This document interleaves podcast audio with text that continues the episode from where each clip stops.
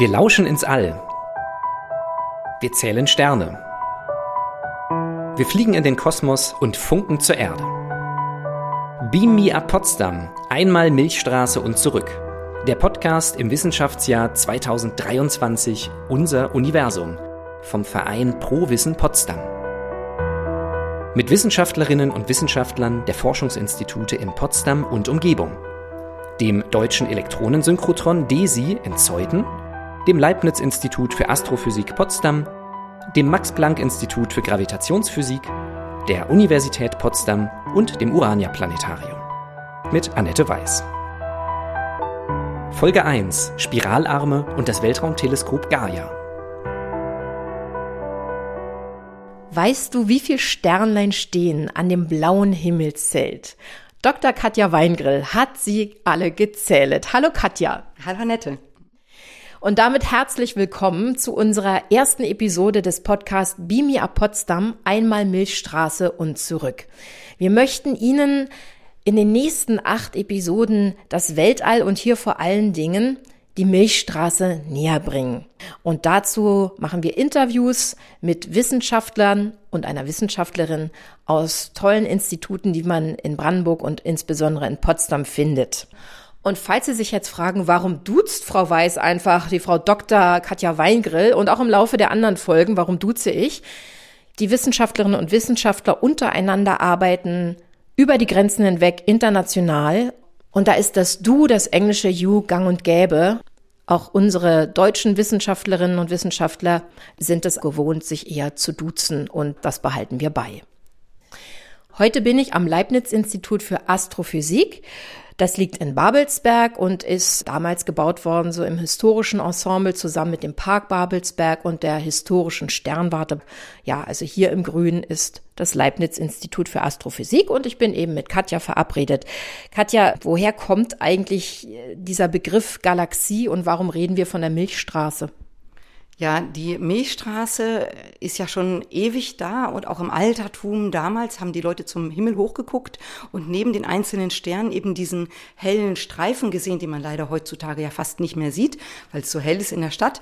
Damals war das aber wirklich so ein richtig helles Band, von dem man ja heute weiß, dass es aus einzelnen Sternen besteht und das sah aus, als hätte jemand Milch verkippt. Deswegen haben sie es Milchstraße genannt und Galaxie ist einfach nur das griechische Wort für Milch. Die Milchstraße ist ja wohl nur eine von mehreren hundert Millionen Galaxien im Universum. Woher weiß man das eigentlich so genau? Man kann es doch nicht alles zählen und vermessen und im Übrigen ist es unvorstellbar. Naja, es gibt natürlich Beobachtungen des Himmels und da schaut man, was an Sternen, Planeten, Galaxien, dann gibt's ja auch sehr unterschiedliche Sterne, Neutronenstern oder Riesen oder Zwerge, was da sozusagen vorhanden ist. Und anhand der Spektren der Sterne bekommt man raus, um was für einen Stern es sich handelt oder eben auch, ob es sich vielleicht um eine Galaxie handelt. Ein Spektrum ist sozusagen, wenn man das Licht des Sternes aufspaltet in seine Farben, dann so wie wenn man einen Lichtschall, einen weißen Sonnenlichtschall durch so einen dreieckigen Glaskörper fallen lässt, durch ein Prisma, dann spaltet sich das am anderen Ende ja auch in seine Farben auf. Und wenn man das ganz weit auseinanderzieht und ganz weit aufspaltet, dann sieht man tatsächlich, dass in diesen vielen bunten Regenbogenfarben so einzelne dunkle Linien drin sind. Und das sind Spektrallinien, die von den einzelnen Elementen gemacht werden, die eben auf der Sonne, wenn es Sonnenlicht ist, oder auf dem Stern, wenn wir Sternlicht haben, existieren und die da ein kleines bisschen Licht absorbieren und deswegen fehlt das Licht hier im Spektrum. Und wenn man also dieses Spektrum analysiert, dann kriegt man genau raus, was für Elemente da auf dem Stern sind oder eben auf der Sonne. Und da wieder kann man dann die Eigenschaften des Sterns bestimmen und sagen, ob es ein alter oder ein junger Stern ist. Oder natürlich kann man schauen, wie hell der ist, wie weit der weg ist und so weiter. Und dann kann man eben auch Galaxien finden. Das war richtig, ja. Wir sind wirklich nur eine von mehreren hundert Millionen ja, Galaxien. Ja, sicher. Es gibt unglaublich viele Galaxien, die hat wahrscheinlich noch niemand zu Ende gezählt und es kommen immer wieder welche dazu. Wahnsinn, wie klein wir sind. Kommen wir mal auf unsere Galaxie nochmal zu sprechen, die Milchstraße. Wie ist es denn da mit den Sternen? Sind die nach einem bestimmten Muster aufgebaut oder äh, sind die so beliebig am Himmelszelt wie in dem Kinderlied? Wenn man die Galaxien anschaut, dann gibt es ja unterschiedliche Sorten Galaxien, also so äh, kugelförmige oder flache. Und unsere Galaxie ist halt eben eine Spiralgalaxie, in der die Spiralarme deutlich sichtbar sind. Und die Spiralgalaxie ist so aufgebaut, also als erstes Mal ist die ganz platt. Das ist wie so ein Pfannkuchen ähm, oder vielleicht wie ein Spiegelei, denn genau genommen ist in der Mitte nochmal so eine Verdickung, das nennt sich Bulge und da sind besonders viele Sterne drin. Und dann kommt so eine flache Scheibe drumrum und in dieser Scheibe wiederum sind die Sterne aber auch nicht ganz gleich verteilt, da gibt es sozusagen dickere und dünnere Bereiche und das sind die Spiralarme, die sich so um das Zentrum der Galaxie drumrum drehen und die gesamte Galaxie dreht sich ja auch und drumherum um die gesamte Scheibe sozusagen ist dann der Halo. Das ist also eine Hülle nochmal um die Galaxie und darin sind einzelne ältere Sterne, ähm, Kugelsternhaufen und natürlich die dunkle Materie. Also wir haben ganz viele Galaxien und aber jede einzelne Galaxie besteht wieder aus ganz vielen Sternen. Das sind ungefähr 400 Milliarden in unserer Galaxie alleine schätzt man so 200 bis 400. Und diese Sterne, davon haben ganz viele wieder Planeten, so wie unser Sonnensystem. Das heißt, da sind unheimlich viele Objekte draußen. Und dazu kommt natürlich noch die dunkle Energie, die dunkle Materie, von der wir ganz wenig wissen. Also in jedem Fall ist es sehr spannend. Und täglich wird Neues gefunden zu den Sternen, zum einen, aber auch das ist ja nicht starr. Täglich entstehen auch neue Sterne. Also 10 bis 20 Sterne entstehen in unserer Galaxie ungefähr am Tag. Also stehen wir eigentlich mit unserer Forschung noch ganz am Anfang? Ja, das ist natürlich immer relativ, nicht? Ähm, also wahnsinnig viel wissen wir schon, aber wahnsinnig viel gibt's eben auch noch zu erforschen. Wenn man das vergleicht zum Mittelalter, dann haben wir jetzt die Welt schon verstanden. Und äh, wenn man äh, guckt, was wir noch alles nicht wissen, also Gaia ist ja die derzeit größte Mission, die die Milchstraße vermisst. Und Gaia hat 1,8 Milliarden Sterne in unserer Milchstraße vermessen. Das ist unglaublich viel. Das ist der größte Katalog, den es nur gibt auf der Welt. Aber trotzdem sind das natürlich von den 200 Milliarden oder 400 Milliarden, die es gibt in der Galaxie, nur ein kleiner Teil. Das heißt, beides. Du hast schon Gaia erwähnt, denn du bist hier Projektleiterin des Gaia-Teams hier am Leibniz-Institut für Astrophysik. Und da kommen wir jetzt mal auf das Weltraumteleskop Gaia zu sprechen. Ich würde dich bitten, mir mal gleich Gaia genau nochmal zu erklären, was macht Gaia, welche Instrumente sind im Board, aber am Anfang mal ganz kurz. Und zwar habe ich eine sportliche Aufgabe. Bist du dafür bereit, Katja? Natürlich. Soll ich springen? Fast. Wir fahren Aufzug. Wir machen einen Elevator-Pitch und wir machen ihn wirklich. Ihr habt hier einen kleinen Aufzug. Ich weiß das. Der ist nicht lang. Es sind nur zwei, drei Stockwerke. Elevator-Pitch ist ja normalerweise, wenn ein Unternehmen, eine Agentur ihre Geschäftsidee vorstellt und zwar in der Kürze dieser Aufzuglänge. Und wir machen das jetzt mal mit Gaia. Okay. Gut. Dann gehen wir mal los, oder? Ihr habt hier einen Gehen Aufzug. wir tatsächlich zum Aufzug? Ja, wir gehen tatsächlich zum Aufzug. Ja. So. So, jetzt sind wir hier in minus eins im Keller angelangt. Sieht ein bisschen düster aus. Hier sind keine Büros mehr.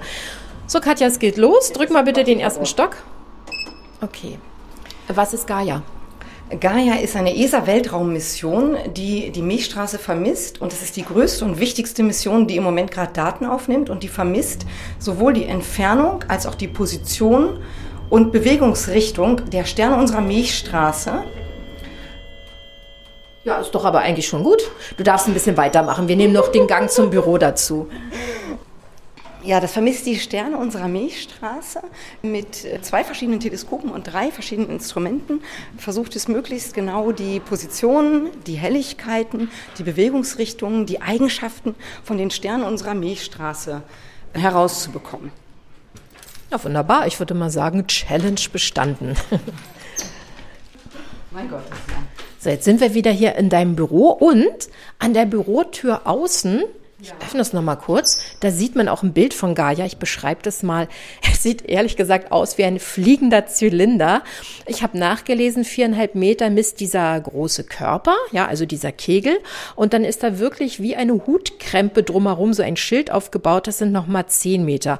Und ja, das ist Gaia. Also dieser große Hutkrempe hier, das ist das Sonnensegel, das zum einen verhindert, dass die Instrumente, und die sind in dem Zylinder von dem Hutzylinder drin, dass die Instrumente warm werden, und zum anderen durch eben Solarpaneele Energie liefert. Das heißt, es ist sowohl der Antrieb als auch der Schutz vom Instrument. Und in dem Zylinder selbst hier ist das Instrument drin. Und wie schon gesagt, man sieht hier so zwei große Öffnungen wie Augen in dem Zylinder drin. Da geht das Licht rein. Und Gaia ähm, schaut oder beobachtet in zwei verschiedene Richtungen gleichzeitig. Und dieses Licht wird überlagert auf den CCDs mit also CCDs sind ähm, Charge Coupled Device, die Detektoren. Okay. Und da gibt's dann drei unterschiedliche Instrumente, die bedient werden. Das astrometrische Feld, das die genauen Positionen bestimmt. Dann das rote und blaue Photometer, das die ähm, Helligkeit möglichst genau bestimmt. Und dann das Radialgeschwindigkeitsspektrometer, das Spektren liefert. Und die Spektren, das ist das, was ich vorhin erklärt habe, die Aufspaltung des Lichtes. Die Spektren braucht man eben, um Eigenschaften der Sterne besser herauszubekommen, aber vor allen Dingen, um die Radialgeschwindigkeit rauszubekommen. Und die Radialgeschwindigkeit ist der Anteil der Bewegung auf uns zu oder von uns weg. Wenn wir an den Himmel gucken, dann sehen wir ja, wie sich so die Sterne bewegen über die Zeit. Über eine Nacht zum Beispiel dreht sich das. Von Sommer nach Winter ändert sich das Bild ein bisschen. So, und da kann man jetzt verfolgen, wo jeder Stern an dieser gedachten Himmelsscheibe längs läuft aber der Anteil auf uns zu oder von uns weg, den können wir nicht sehen. Dafür brauchen wir das Spektrum. Und dann brauchen wir natürlich auch noch die Entfernung der Sterne, weil natürlich hängen die nicht an so einer Kugel, sondern einige sind ganz weit weg, einige sind nah dran so. Und das ist eben besonders wichtig, damit wir eben zum einen die dreidimensionale Position im Raum von jedem Stern bekommen und zum anderen aber auch die dreidimensionale Bewegungsrichtung, dass wir von jedem Stern wirklich wissen, wo der genau hinfliegt. Was wir noch gar nicht so richtig genau erwähnt haben, Katja, ist deine Aufgabe hier. Ich weiß nur so viel, du hast mir mal erzählt, du programmierst mit Java.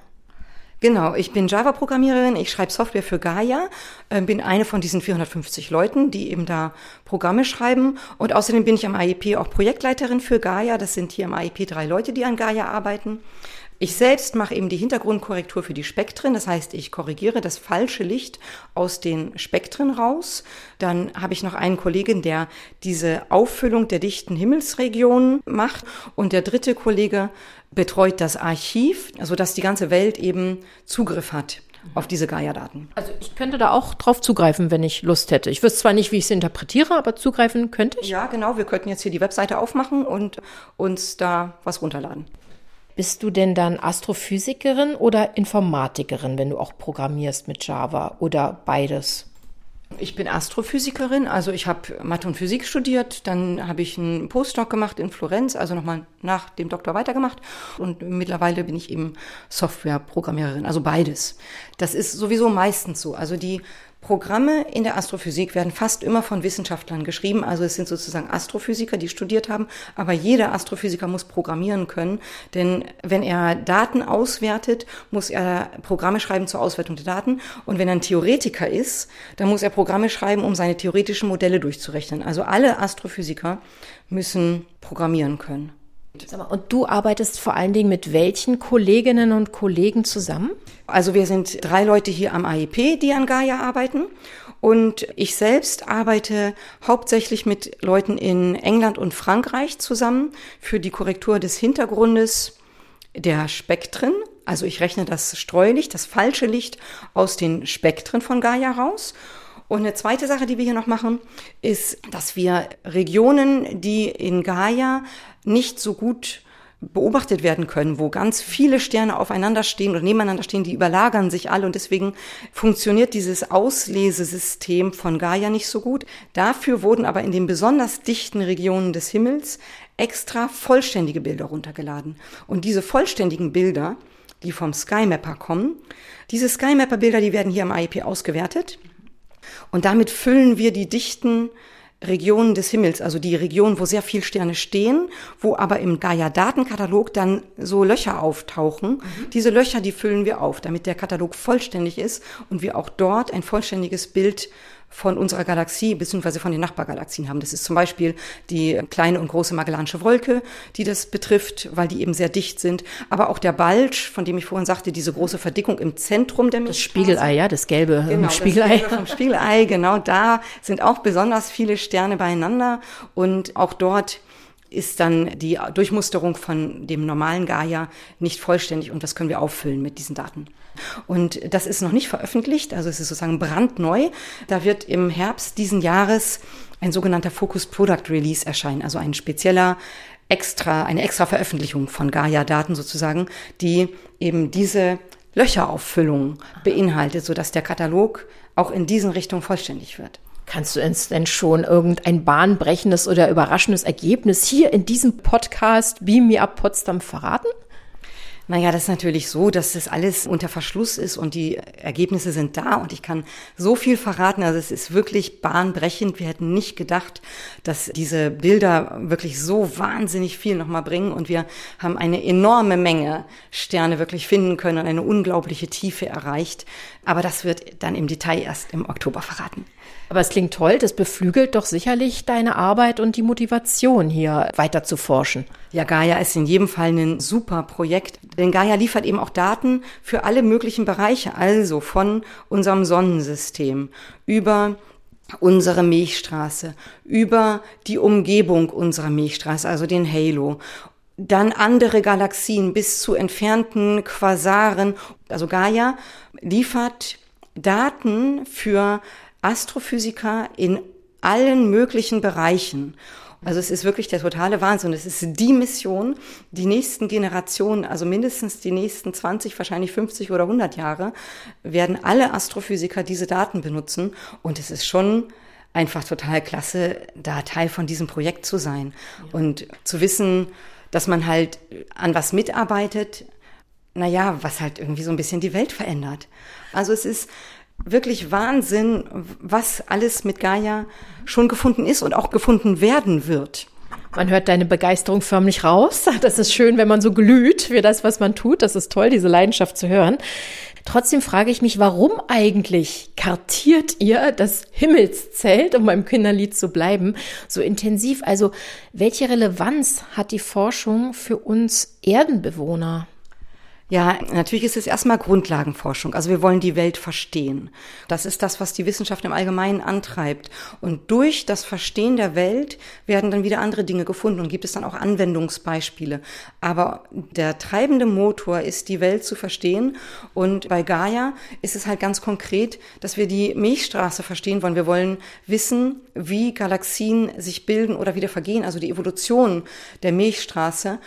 Ja, da gibt es für uns Astrophysiker zumindest täglich spannende Dinge, die gefunden werden, wie zum Beispiel, da hat man irgendwie so einen Haufen von Sternen und hat sich immer schon gewundert, dass da irgendwas merkwürdig ist und jetzt hat man das dreidimensionale Geschwindigkeitsprofil und dann sieht man, ein Teil von denen fliegt von uns weg und ein anderer Teil fliegt auf uns zu. Das ist gar nicht ein Haufen, die liegen nur in sich, liegen hier zufällig genau hintereinander und es sind eigentlich zwei Haufen. Oder man hat durch das dreidimensionale Geschwindigkeitsprofil gesehen, dass es ganz viele Sterne gibt, die alle in dieselbe Richtung strömen. Also Ströme heißt das auch Streams, die dadurch kommen, dass unsere Milchstraße mit einer anderen Galaxie kollidiert ist und dann die alle in dieselbe Richtung fliegen, diese Sterne. Und das kann man halt im Nachhinein dann sehen durch dieses Geschwindigkeitsprofil, das wir jetzt haben. Man versucht sozusagen zu verstehen, und daraus ergeben sich unabsichtlich sehr häufig dann doch Innovationen. Denn um das Beste aus den Daten rauszuholen, werden immer wieder irgendwelche Erfindungen gemacht, die später genutzt werden, wie zum Beispiel das Ceran-Kochfeld beim Herd, das ursprünglich eine Astroanwendung war. Das Internet selbst ist natürlich auch eine Erfindung der Wissenschaft, um besser kommunizieren zu können. Gaia ist jetzt im neunten Jahr schon im All und am Anfang gab es da aber wohl Probleme. Ja, ganz am Anfang ist es tatsächlich so gewesen, dass in der ersten Phase drei große Probleme aufgetreten waren. Und zwar war das eine, ich habe ja gesagt, Gaia hat zwei Teleskope, die in unterschiedliche Richtungen gucken und die haben zueinander gewackelt. Und das machen sie tatsächlich auch heute noch. Aber diese Bewegung, diese Schwingung, die es da gibt, die ist hoch präzise, also die bleibt immer gleich und kann deswegen hochpräzise rauskorrigiert werden. Deswegen ist das kein Problem. Das zweite Problem, das wir hatten, war, dass die Transmission, also die Lichtdurchlässigkeit des Teleskopes abgenommen hat mit der Zeit und plötzlich kam irgendwie wenig Licht durch. Und das kam daher, dass aus dem Aufbau des Instrumentes selbst ganz, ganz kleine Flüssigkeitsmengen, Wassermengen ausgegast sind und sich auf den Spiegeln abgesetzt haben. Das hat man dadurch beheben können, dass man den gesamten Satellit, ich sagte ja, diese Hutkrempe hält die Sonne weg, man hat den gesamten Satellit in die Sonne reingedreht, dass er sich aufheizt, dann ist das Wasser verdampft, dann hat man ihn wieder zurückgedreht und dann konnte man weiter beobachten. Und das hört sich jetzt so trivial an, das ist natürlich eine riesige Aufgabe gewesen, aber es hat super geklappt. Und danach war dann wirklich wieder alles klar. Man hat das dann, weil sich wieder weiter Wasser abgelagert hat, noch ein zweites und drittes Mal wiederholen müssen. Aber jetzt ist es schon seit vielen Jahren stabil und musste nicht nochmal gedreht werden. Das Wasser scheint also einfach weg zu sein. Das Problem ist also auch gelöst. Und das dritte Problem, das wir hatten, war ein erhöhtes Streulicht. Und da ist es tatsächlich so gewesen, dass kurz vor dem Start aufgefallen ist, dass Gaia ein ganz kleines bisschen zu viel Gewicht hatte und man hatte Sorge, dass, dass es eben eventuell aufgrund des leicht erhöhten Gewichtes seinen Zielort nicht erreichen könnte. Und deswegen ist das Sonnensegel das großzügig bemessen war, ein ganz kleines Stück gekürzt worden. Und das Kürzen des Sonnensegels war gar nicht das Problem, aber dass an den Schnittkanten kleine Glasfaserstückchen rausschauten. Und diese kleinen Glasfaserstückchen, die streuen ein bisschen vom Sonnenlicht in das Teleskop rein.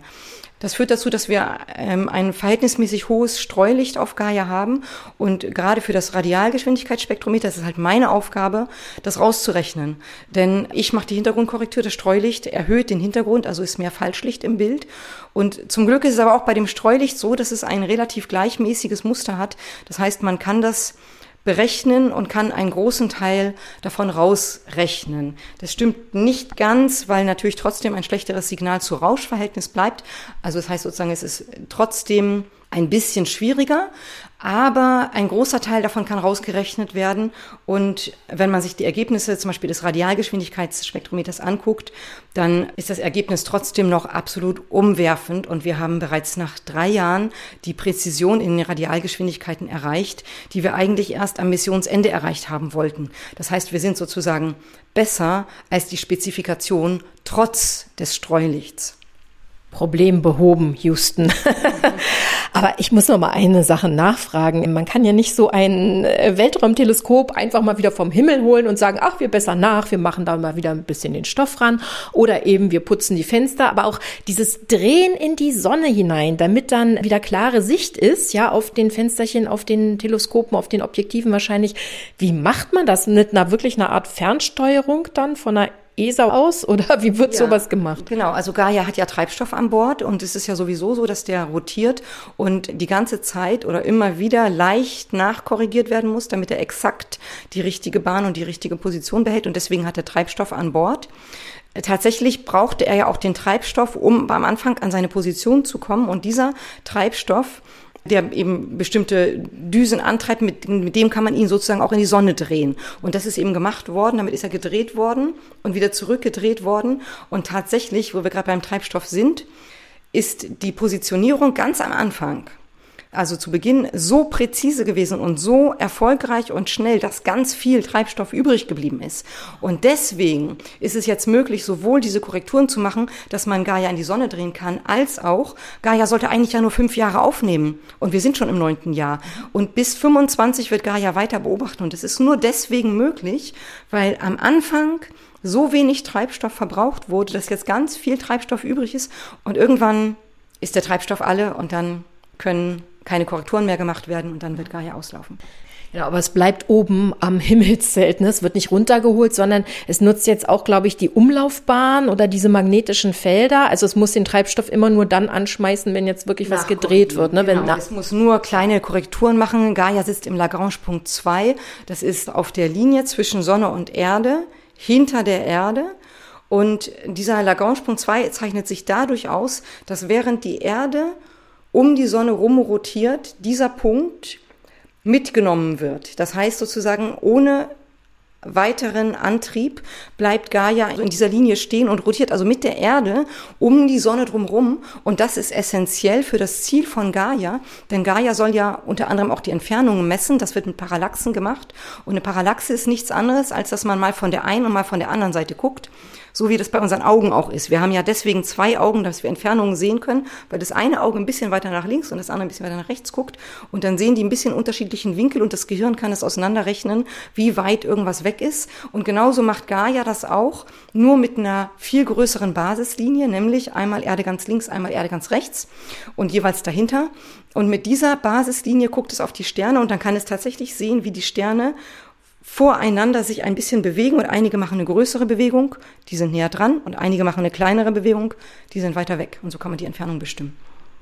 Katja, wenn du dich jetzt an eine Stelle des Universums beamen könntest, egal wohin, und jetzt mal ungeachtet dessen, ob du wirklich da überleben könntest, ja, ob du genügend Sauerstoff hättest oder die Temperatur dir angenehm wäre, wohin würdest du dich beamen? Schwierig. Also der Mond wäre spannend, aber vielleicht würde ich mich tatsächlich in die Nähe von Gaia beamen, um mal zuzugucken, wie der da so vor sich hin rotiert und langsam weiterläuft und echt unsere Milchstraße vermisst. Mit einem Lächeln. Das war Dr. Katja Weingrill vom Leibniz-Institut für Astrophysik Potsdam. Ganz herzlichen Dank und noch weiterhin viel Erfolg dir und Gaia. Ja, danke. Beam Me Up Potsdam. Einmal Milchstraße und zurück. Dieser Podcast wird produziert vom Verein Pro Wissen Potsdam im Rahmen des Wissenschaftsjahres 2023. Unser Universum. In Zusammenarbeit mit den Kooperationspartnern vom Deutschen Elektronensynchrotron DESI in Zeuthen, dem Leibniz-Institut für Astrophysik Potsdam, dem Max-Planck-Institut für Gravitationsphysik, der Universität Potsdam und dem Urania-Planetarium.